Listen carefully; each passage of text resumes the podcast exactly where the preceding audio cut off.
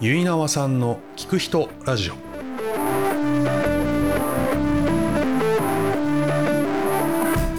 皆さんこんにちは。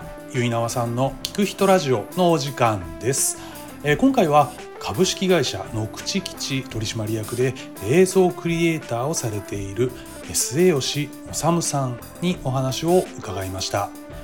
え日々取り組まれている映像を作るというお仕事のことをはじめえー地元川崎での取り組みえーまた歴史が好きとおっしゃるそのルーツなどえー初対面ながらもとても気さくにいろいろとお話をいただきました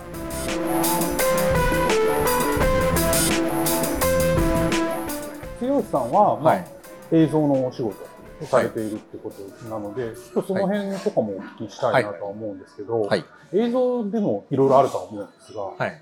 何をしてるんですか映像の映像の、そう、えっと、まあ、3つあって、3つ、はい。まず1つが、えっと、まあ、YouTube とかで流れてくるような、えっと、企画を立てて、うん。撮影して編集してっていうような、まあ、まあ、いわゆる映像ですね。はい。はいウ。ェブ、ウェブ映像うん。が1つと、で、もう1つは、えっと、配信ですね。配信。ライブ配信。ああ、はいライブ配信はい。を、まあ、YouTube ライブ使ったりとか、あと、Zoom の、あの、なんだ、セミナーの配信代行とか、はい。みたいなやつと、もう一個なんだっけ？何言おうとした？あ、ごめんなさい。えっと、映像さっきの編集、撮影編集するような映像とは別で、うんうん。まあ、簡単なアニメーションみたいああ、はいはいやつの映像とかもやってます。簡単なアニメーション、アニメーションもまあ、難しいのは難しいんですけど、簡単まあ、皆さんがいわゆる考えてるのはアニメって、その、なんだ、昔だとセル画があってみたいな、うんうんうん。一コマ一コマうん。書いていくようなアニメがアニメーションだと思うんですけど、まあ、そうあのタイプじゃなくて、まあ、いわゆるモーショングラフィックって言われるうん図形が動いたりとか、はあとなんか、えっと、撮影素材ではなくてテキストとか図形とかを動かして、えっと、商品とかサービスの説明する動画みたいな。そうか、例えばウェブとかで流れてきたり、で電車のあ、そうですね。サイネージとかで流れてくるあそうですそうですあはいあ、ああいうような感じ。へえ。え、じゃあ、ソフト使う、アフターエフェクト何を使ってるんですか？ソフト。あソフトは、えっと、アフターエフェクト。アフターエフェクト。ああ、そうかそうか。じゃあ結構それでいろいろこう、ガンガン動かしたりとか。ただ、えっと、あれですね、えっと、編集作業はそんな好きじゃないので、好きじゃないんですか？あの、椅子でじっとしてるのが苦手なので。基本的には撮影して編集するみたいな、ロケロケありきの映像とかが多いです。えー、じゃあそういうのお仕事を、まあ、まずクライアントさんみたいなところからはい受注して、そうですね。でそれでお話をして、じゃあ取っていくみたいな。そうですね。ははい。で、それに、まあ、ライブ配信もあり、じゃあそのセッティングとか、うん一通り。そうですね。うん。ライブ配信の場合は、まあ、その、もちろんセッティングもやりますし、うん。あとは、えっと、大体その、えっと、クライアントさんが企画を立てて、うん。まあこういうゲストを呼んで、はい。スケジュールがこういう流れで、で、ゲストが何人出てみたいなのをお伺いをして、で、その中で、まあ、マイクは会場のもの使ったりとかあるんですけど、まあ、マイク何本必要だとか、ああのーカメラは何台でどういう押さえ方をするかとか、ーはい。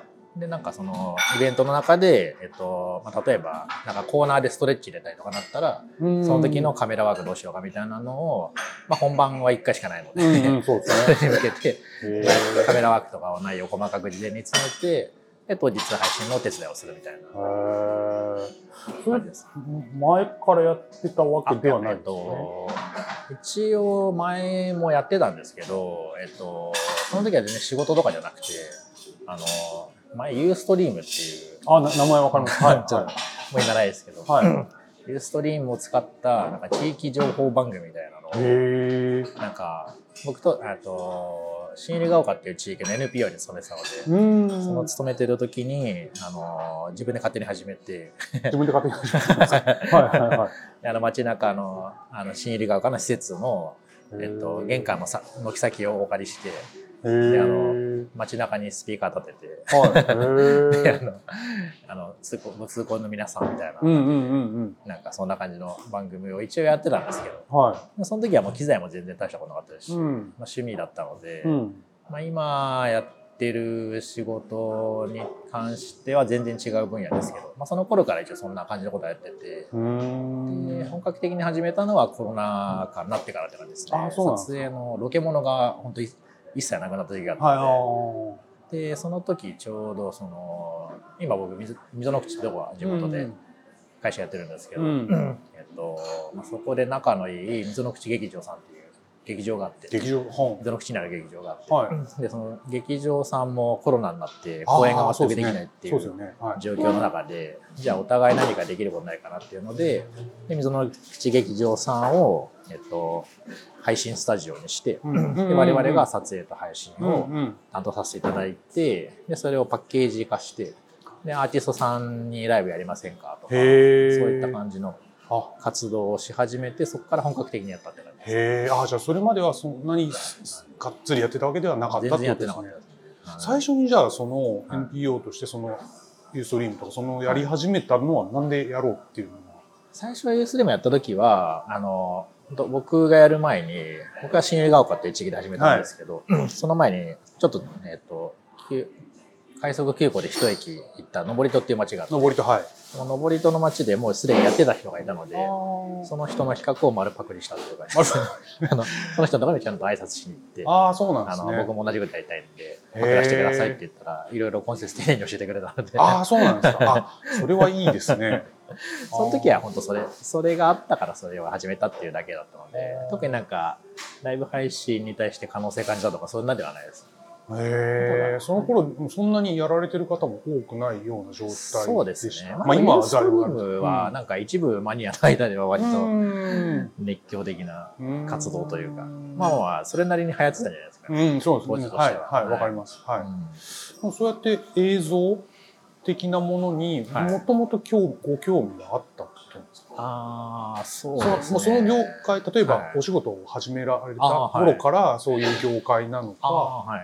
ではないみたいな。あ、えっと、そういう意味で言うと、大学を卒業して最初に入った会社では、えっと、営業職をやってる。営業はいはい。はい。えっと、映像とは全く関係うない分。野で、営業職7年ぐらいあったか7年。はいはいはい。な。やって、で、その後勤めた会社も、えっと、まあ、半分営業で、で、うんうん半分は作業するんですけど、その時も映像の会社ではなくて、ウェブの会社に勤はい。めてた感じです。はい。で、その後、えっと、さっき話した、話した新入が丘っていうところに NPO に入って、うん。うん。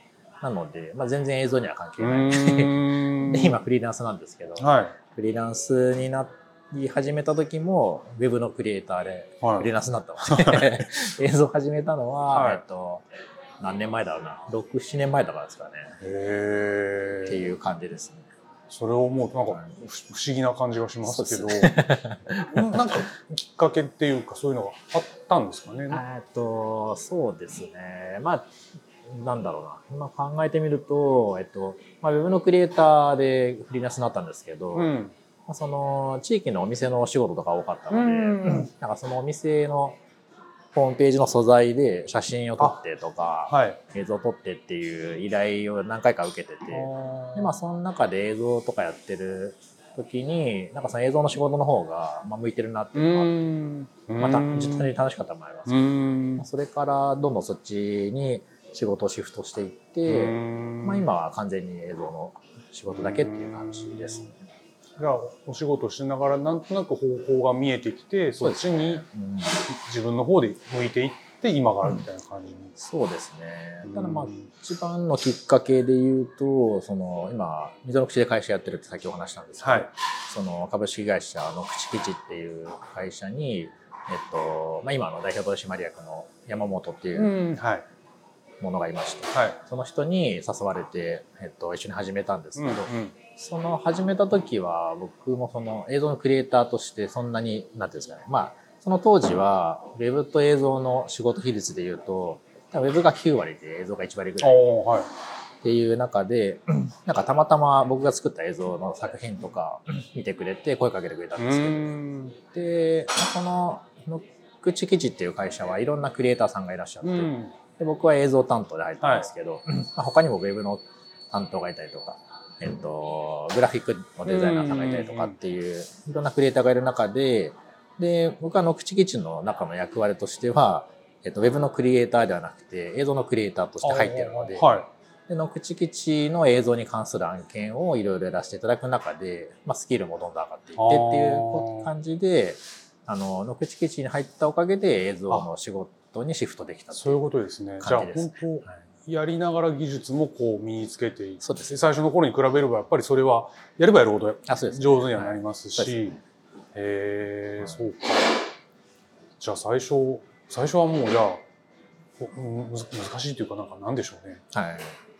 まあ手探りです、ですよねすごく。はいまあたまたまたまそれもあの僕も恵まれてたなと思うんですけど、うん。映像やろうかなって思った時にまたまその地元にあの映像やられてた方がいて、うんうん。うんまあ、その方が本当に親切にいへろいろ教ええていただいたので、まあ、その基礎があってからあってっていうのはもちろんありますけど、それははい、羨ましい限りです。僕も映像をやるんですけど 教わったりしたことがなくてあーはい。まあ言ったら、いなんだろう、どうウェブのはいはい。講座とか、例えば YouTube ですとか、ああいうもので独学でやっていくので、はい。そうすると、合ってんのか合ってないのかっていうのが見えない状態で手探りでずっとやっていくので、そうですね。やっぱりある程度教えてくださる方いると、非常にいいですよね。そうですね。そう。いやそれは本当にありがたい。うん。ああ、それはいいですね。はい。そっか。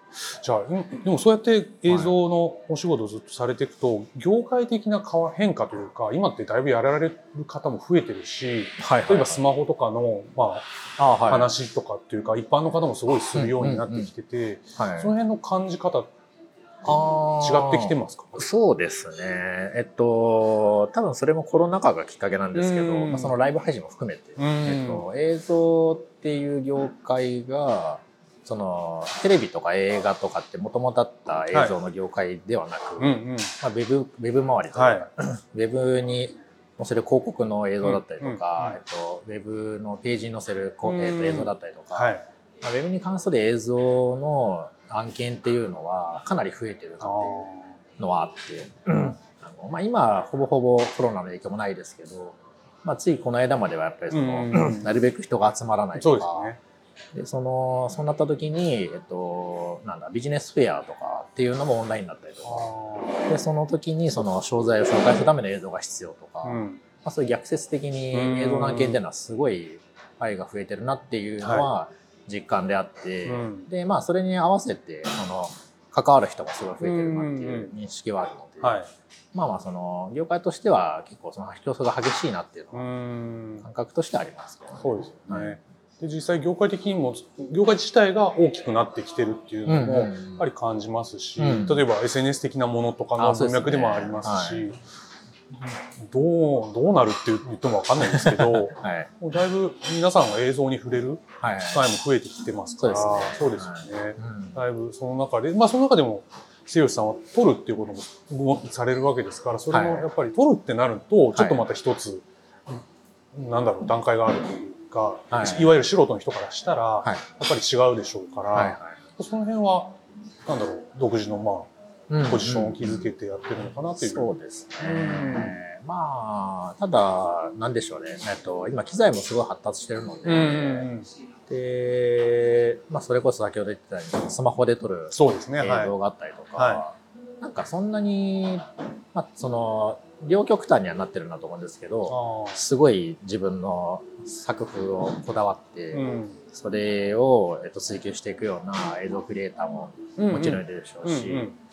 で、まあ、僕はどっちかっていうと、なんかそんなに自分がなんだろうな一流のクリエイターだとも思ってないので、の僕にしか撮れない絵とか、うんうんうん。僕にしか作れない映像っていうのは、うん。まあ、もちろんあるんだと思うんですけど、うんでもなんかそれが全てで勝負できるとはあんま思ってないので、うんまあその映像に関わる仕事というか、はいまあ今で言うとその作った映像を、えー、とどういかにたくさんの人に見てもらうのかとかああ、そうね。いうウはいェブマーケ的なところも含めて、うん。まあそういうことも含めてご提案できるような形を取れれば強いんじゃないかなってなるので、うんまあ今そちらの分野もうん始めてるというか、まあ、そうそういった分野にも関わってると思います。ああ、そうなんですね。はい、えーじゃあ、またそれはこれからちょっとずつ状況を見ながら。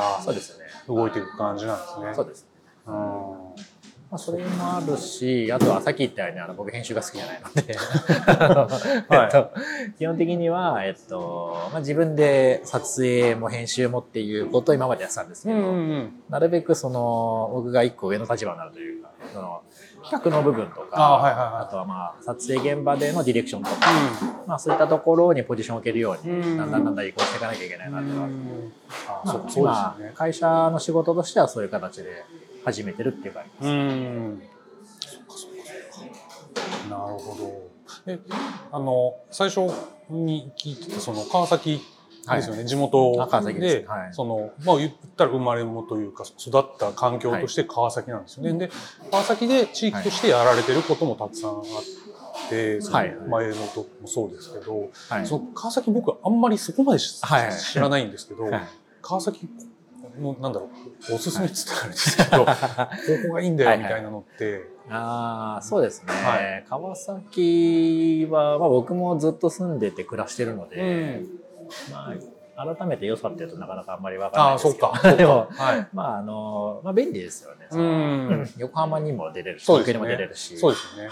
で、大体、えっと、同級生とか、結構地元残ってる人も多いので、ああそっか。あの、で出る理由がないというか、あなんか、まあか、えっと、大学とか、高校とか大学とか、えっと、社会人になって会社選ぶ時も、まあ、全然家から帰る範囲ん。だったりとかするので、で、えっと、僕は今、多摩区っていう、うんうん。えっと、西の方の地域にはい。住んでるんですけど、はい。こちらの地域だと、あの、自然もすごい多いので、うん。最近、あの、うちの近くの空き家にタヌキが住み始めまして。ちょっと待って。空き家にタヌキが住んで空き家にタヌキが住んでます。家族で、家族で家族で住んでて、一軒。3日に、一家が。3日に1回ぐらいタヌキ見るんですけど、稼ぎってそんなイメージじゃなかったですよ そうなんです。ね。ぐらい。あと、隣の部屋のベランダにハクビシンがいました。あそうなんですとね僕が住んでるエリアは結構そういう緑もたたくさん残ってる地域なので、あそうなんですか。まあ、そういう意味ではそのいいバランスの都会であり田舎っていう感じの部分はあるかなと思います。へえ、それはすごい。確かにそうなると、ね別にわざわざ離れることもないですし、はいで地元で、まあ、例えばお知り合い、お友達の方もいっぱいいらっしゃったりとかして、はいお仕事もしっかりそこでできるって言ったら、もう何も。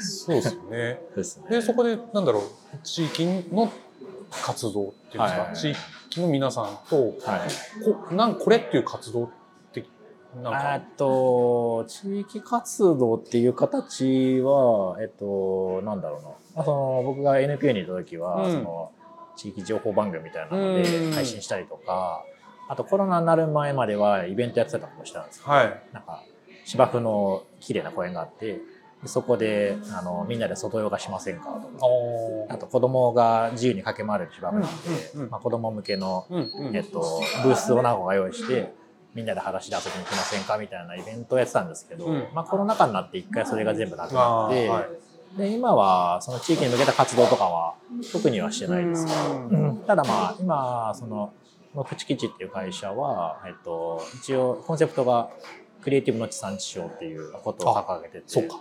地産地消、クリエイティブの地産地消ですよね。あはい。川崎の地域にあるクリエイティブ、まあ、そうん。の地域のお店がちょっとホームページ作りたいとうか、ん。地域の企業さんが、えっと、パンフレット新しくしたいんだとか、みたいな案件の時に、えっと、地域のクリエイターが、うんその、まあ、大手の代理店さんとかじゃなくて、地域をよく知ってるクリエイターが、うん。まあ、その地域の魅力だったりとうか、ん。まあ、その距離感が近いところはい。のクライアントさんうんをうん。もっとよく知って、うんそのクライアントさんを光らせるためにはどうしたらいいかみたいなのをご提供できたら面白いなと思って、うん。でそれを今、の口吉でやってるんですけど、うん。まあだから今は仕事が地域活動みたいな感じですよね。ああ、仕事が地域活動、なんかはいいい,、い、いですね。そっか。やっぱり同じ地元だから、うん。まあ、会社のさんとかも、じゃあ、あ、じゃあ一緒の川崎だったら一緒にやりましょう。みたいな感じで、お話も通じやすいですし。そのそれに関しては僕よりもその今の代表取締役の山本っていうはい。人間が、えっと、それを中心的にやってるんですけど、うん。まあ、山本さんとかはなんでしょうね。本当に地域のキーパーソンというか、へ何か川崎であるとなんかあのなんです僕らはその受注する側なので、うんうんうん。一制作会社なんですけど逆になんだろう。その、えっと活動の中心にいたりとかするので 逆転現象みたいな。ああそうですね。パターンが結構あります。だからそのい一緒にその地域の活動を推進していく中で、えっと、なんかそのな地域、えっと、活動を推進していく中でお仕事いただいたりとか、うん。ああプロジェクトのホームページ作るとか映像を作るってなった時にうんうんその口基地で受注するみたういなパターンもあったりとかするので、そうか。じゃあその方がもう結構いろいろこあうもうそうですね。中に入って動いてらして、でお仕事も。そうです。ねへえすごいな。面白い。えー。じゃあそこでもじゃあ結構で全全国にも結構いろんなところにも行かれてるんですよね末吉さんご自身あは。そうですね、うん。はい、僕らもだからそのクリエイティブ地産地消っていう形でやってるんですけど、うん。えっともともとがそれぞれ、えっと、例えば東京の代理店さんうんうんのうん。お仕事をやってたりとかするので、まあ、もちろんそのつながりが今でもあります。し、で僕らもその基地クリエイティブの地産地消っていうことを掲げてその川崎だけに収まってしまうと、うん。やっぱりその外の世界を全く知らない、はい一弁慶になっちゃうとこもあるので、うん。まあ、一応その知見を広げるっていう意味でも、えっと、いろんな地域代理店さん経由とかでいろんな地域のお仕事もやらせて。うる、ん。ただあとはただ単純に出張が好きっていうのもあります。けど、主張が好き。はい、そう。あのこのあのお話聞く中で好きなことは何ですか？みたいなこともあるんですけど 出張が好きなんですね。そうですね、まあ、出張が好きっていうかいろんなところにいろんなところに行くのが好き。はい、新しいことを体験するのが好きなんで、はそうですよね。やっぱりそれは確かにおっしゃる通り。で。で、なんかさっき、あのちょっと聞聞いたのは、はい。歴史的な部分も好きっておっしゃってあましたそうですね,、はい。大学の専攻も歴史学だったあ、はい。あ、そうなんですか。中国古代史ですけど。へえ、それ、それはなん、なんでそこなんですか？えっと最初のきっかけは本当にあのよくある男子男子あるあるというかあの男子あるあるなんですけど、はいはい。えっと中学生の時に横山ミステルさんっていう人の三国志をま 僕もね60、巻読みました。全部買ってあ、そういうことですね。すり切れるほど読みましたね そっか。なるほど。そっからですねあ、はいそうなんですね。ああ、そういうことがなんかちょっと分かった。そっかそっか。劉備関羽張飛から始まってのはい義語色の話みたいなそういうところ。ああ、そうなんですね。でもそれで学校でもそこまでまあ深く学んでいくっていうのは、はいよっぽど好き。そうですね。えっと、おじいちゃんの影響も強かったんですけど、おじいちゃんは全然そういう学問としてはやってなかったんですけど、えっと、なんだっけ、えっと、社会人になって、えっと働き始めてから、明治大学の考古学サークル入ったりとか。で、うちのおじいちゃんが、まあ、そうちのおじいちゃん家も川崎なんですけど、うん川崎のちょっと高台にあって、うん。えっと、志木地っていうところで、うん。貝塚が有名なところなんですよ。おー。四国地貝塚っていうのはは有名な地域で、はい。本当にちっちゃい頃とかその辺の畑に行ってちょっとあのお土掘り起こすとお土器のかけらが出たりとかあ、そういう場所だったんですね。そうそうなんですよ、へーであのなんか砕け散った貝殻とか、はい っぱいあったりとかしたんで、なんかそこで結構ロマンを感じたというかなんかその何何千何千万年そうですよね。海海っぺりだったってことですよあそうですねね。貝塚だって。そうですはい。そ。の人たちが使ってたものが今でもここにあるみたいなのがなんかすごい面白いなああ、と面白い。へえ。あそういうことですね。そうですねそれやっぱりそう今の面白さは全く面白いと思うんですけどその歴史とかをやっぱり学んでいく中で、はい。僕も嫌いではないのではい結構し、し本読んだりはするんですけど、あはい何が面白いっていうのって何でしょうそれもえっとなんか勉強としてやりたいなと思ったきっかけはえっと大学受験の、うんうん。えっと予備校の先生で世界史の先生でおその人の授業が僕すごい好きだったんですよ。へなんかその人が言ってた話でその歴史学は、うん。えっと、社会学の積み重ねだっていう言葉があって。社会学の積み重ね。あの現代史とか、はい。えっと、だから例えば第二次世第二次世界大戦があってで日本が敗戦して、で敗戦していく中で国を立て直さなくちゃいけなくて高度経済成長があってバブルが弾けてみたいな、うん。うんそのなんかここ100年ぐらいの歴史って割とみんなよく知ってるじゃないですか。ただその歴史は繰り返されるみたいなのもあるので、まあそういう大体その戦争があって、負けた国がはい。頑張って復興してはい。発展を遂げて、はい。で上り詰めたところでまた負けるみたいな感じの繰り返しの歴史なんですけど、はい。だからその、えっと、歴史をずっと勉強していくと、うん。まあ、人間が作る歴史なので、うんえっと、それの中で学んだことって今の現代史の中でもう活かせるんだよみたいな話をしていただいたことがあって、はいはいはいはい。それがすごい面白いなと思って。ああそうか。でなんか、まあ、それが今に生かされてるかどうかよくわからないですけうんうんうんうん。ど そういうその言葉にすごい感銘を受けてそこから好きになったって感じですか。あの本当おっしゃる通りですよね。やっぱり学んでいく中でこれあこれこの出来事ってこれとなんか近しいとか、まあ現代においても起きてる出来事とかも、やっぱり歴史知ってるとちょっと照らせる部分もありますし、でちょっと前にあのビジネス書で孫子の兵法書が流行ったりああありましたね。はい。そうそういうことかなと思いますけど。確かに。そうだわ。そうですよね。だから短いスパン、例えば10年ぐらいのスパンでもいろんなことが同じように繰り返されるのもそうだし、長い単位でもそうだし、例えばコロナみたいな話も、やっぱり疫病の歴史とか紐解いていくと、うんやっぱり同じようなことがされていって、あそうですよね。うやっんぱりそういうので歴史を読むと、ああ、なるほどな、みたいな。うん。やっぱり人が紡いできたものだったりするので、その面白さっていうのは、ああ、そうか、面白いな。うん。あとは単純にあれですねその三国志読んだ時の衝撃で孔明すげえみたいな 孔明スーパーマンすぎんだろみたいいはいはいはい。そうですね。まあ、多分その当時の人からしたら最先端の科学技術の知識があって、はい。天文学とか、はい。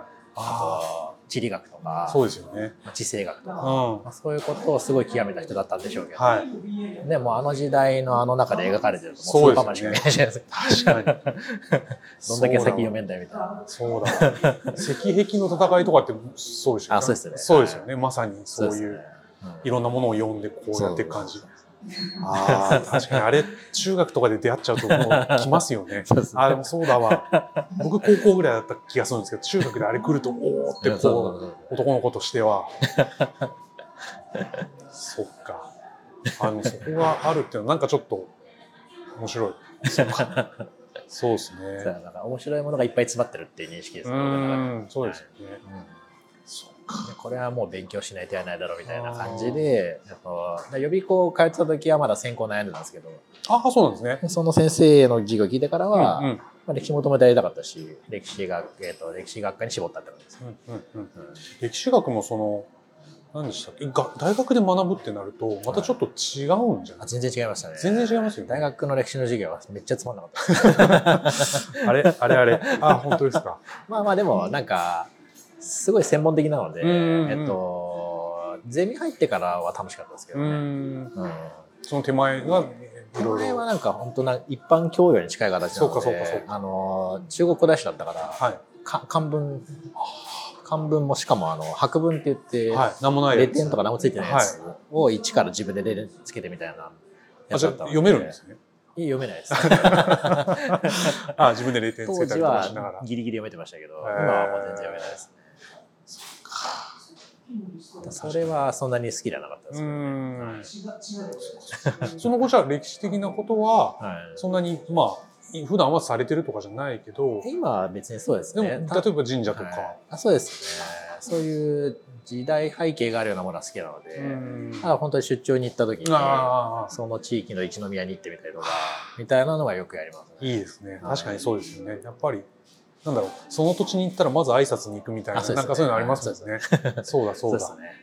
あと郷土資料館とかは好きですね。ああ、はいはいはいはい。じゃあ新しいところに行って、まあ、はい新しい場所わーってなって、そこではい。少しずつその土地を知っていくっていう中で、神社行ったり郷土資料館行ったりして、はい。だんだんその土地が体に入ってくるみたいな。あそうですね。でそこの地域の人とやっぱりお話しされるわけですから、それもそこの人っていう意味でのなんか。あそうですね。えーいろんなとこ行っててここ特に自分好きみたいな合うとかってあります？ああそうですね。まあ回数行ってるっていうのもあるんですけどえっと今福岡の朝倉っていうところうん。にすごい通わせていただいててはい。そこは本当に歴史も深いところだったりとかするへのであのしえっとなんだっけ、えっと、邪馬台国の九州説の、えっと、候補の一個みたいなあそうなんところなので、あと古墳がいっぱいあるんですね。へすごい、まあ、その当時からの歴史もいっぱいあるし、うんうんなんか、えっと、由緒正しい神社とかもいっぱいある。うんうんうんあそれはそこはすすごいなんか、行ってて楽しいですね。それなんかご縁というかお仕事で行かれるっていう感じあ、ですか？そうですね。よく行くあ、そうですね。えっと、もともとのきっかけは、その、えっと、野口基地の社長の山本さんと、えっと、またその山本さんと一緒に二子玉川でうん。別の会社をやってる方がいらっしゃって、でその方が、えっと、朝倉の出身の方なんですで、東京朝倉会っていう朝倉の出身の、はいはいはい。朝倉出身の方の東京での活動の、ん。えっと、なんだ、支社長、会の会長をやられてる人で、で、朝倉の、そういう地域の活性化とかもやられてる方なのでまあ、その方のつてで、観光協会さんのお仕事で映像の仕事やらせていただいてっていうのがきっかけです。へーあーすごいはいあじゃあ行って映像とか、まあ、そういうようなお仕事をされてっていうそうですねこれ最初行った時とはい何度も行くとちょっと変わってきますよねあ全然違いますね。全然違いますか？はいどう違うもんですか？ああ、なんですかね。まあ、最初来た時からすごい印象良かったんですけど、なんでしょうね。何が、何が変わったかっていうと、まあ、全然違いってちょっと言い過ぎですけど、なんだろうな。まあでも、なんでしょうね。なんかすごいああったかいというか、ー。なんか、まあ多分生き慣れてきたから、ホーム感が出てきたみたいなのあるんですけど、あーそっか。でもなんか、なんでしょうね。な本当に何もないとこではあるんですよ。その、えっと、博多から車で高速乗って1時間弱うんで、えっと、大分の日田との境なので、うん本当に福岡の外れみたいなところなんですけど、ーうん。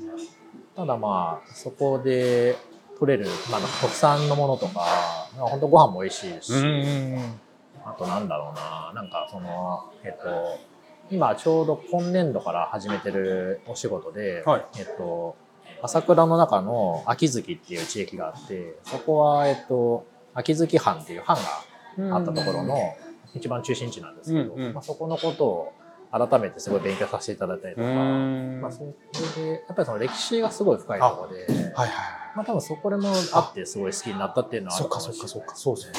あうん。なるほど。じゃあちょうどそうやって自分のご自身の好きなこととちゃんとそうやってなんかうん。クロスしてというか、あ、そうですね。はい、関連して、でまたまた行かれる。ん。ですそうですね。はい。またえっ行かれて。と、来月また。あ来月。でまたもう行くともう何度目かの訪問になるから、はい。あ来たなみたいなそのあ、そうですね。ありますよね最初の時とは違ってそうですね。朝倉に行くと絶対に行くうどん屋さんがあるんですけど、うどん屋さん？はいはいはいそこに行くとなんか帰ってきたなっていう感じがします。それめっちゃいい話ああいいですねはいあごだしの美味しいスープで。美味しいではすよね、ああそっい。かすごいなんか、あの、名前がないんです。うどん屋っていう看板し名前？かなくて。ないんですかうどん屋っていうのは？で地域の人に聞いても、あの、そのうどん屋さんの目の前に、えっと、JA の施設があって、はいはいはで JA のうどんコーナーってみんな言うんですけど、JA とは全く関係ないんです。い あでもそれでずっとやってるんですね そうなんです、そうなんです。へだからみんな、あの、JA のうどん屋行こうよって言ってみんな来るんですけど。そうかそこに行くんですね 正式名称ではないだけあだからそういうのがいいいいいい感じのいい感じです。それは素敵じゃあまた来月そこに行かれるあ、そうですね。うん。で帰ってきたっていうそうですね。うわーめっちゃいい。そそうういうう場所にやっぱり知り合いがどんどん増えてくるので、ああそっかそっそかの方たちに会うのも楽しみです。そうですよね。うんああ確かに。うんいっつもこうねまあ大人になってくると、まあ、うん家族とかでない限り毎日会うような方ってなかなかいないですけど、うんやっぱりたまに会ってうん仲良くなっていく過程じゃないですか、ああそういうのがまたはい。ねでお酒とか飲む機会とかあったりとかして、腹がだんだんこう腹割って、うん。だんだん親しさが増していくとちょっとこあ、そうですね。嬉しさがあって。そうですね。うめっちゃいいですねそれ いいなあいい。それこそ1回じゃないから何度も行けるから。ですね。でまた。ありますね。あとなんか、やっぱあれですね、その、行くたんびに、その、ちっちゃな町なんですけど、はい行くたんびに何かしらの驚きがあるというか、新しい発見があるんですよ。おあの地元の方が、えっと、この間はここに連れてったかーら、うんうん。次じゃあこっち行こうかみたいなのを用意してくれたりとかそっかそっか。あそういうのってはい。地元の方じゃないとわからないようなことって、ね。例えば観光でパッて行ってあもーおそらくわかんないじゃないですか。地元のガイドさんがいることによって、うんうんうんちょっとディープと言ったらあれですけど 地元ならではのスポットにはい。連れてってくれて、うんうんうん。それ楽しいですよいや楽しいですね。で毎回それが用意す。そうそうなんですよ。めっちゃいい。素晴らしいそれ。じゃあ来月も何かまた新たな何かあるかもしれない。そうですね、はい、期待してます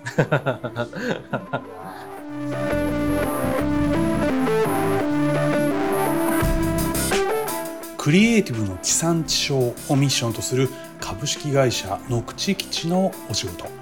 えー映像クリエイターとして全国を訪れご自身の好きなこととリンクしてえーその土地の歴史や人に触れることはえーなんとも素敵なお話なのでした。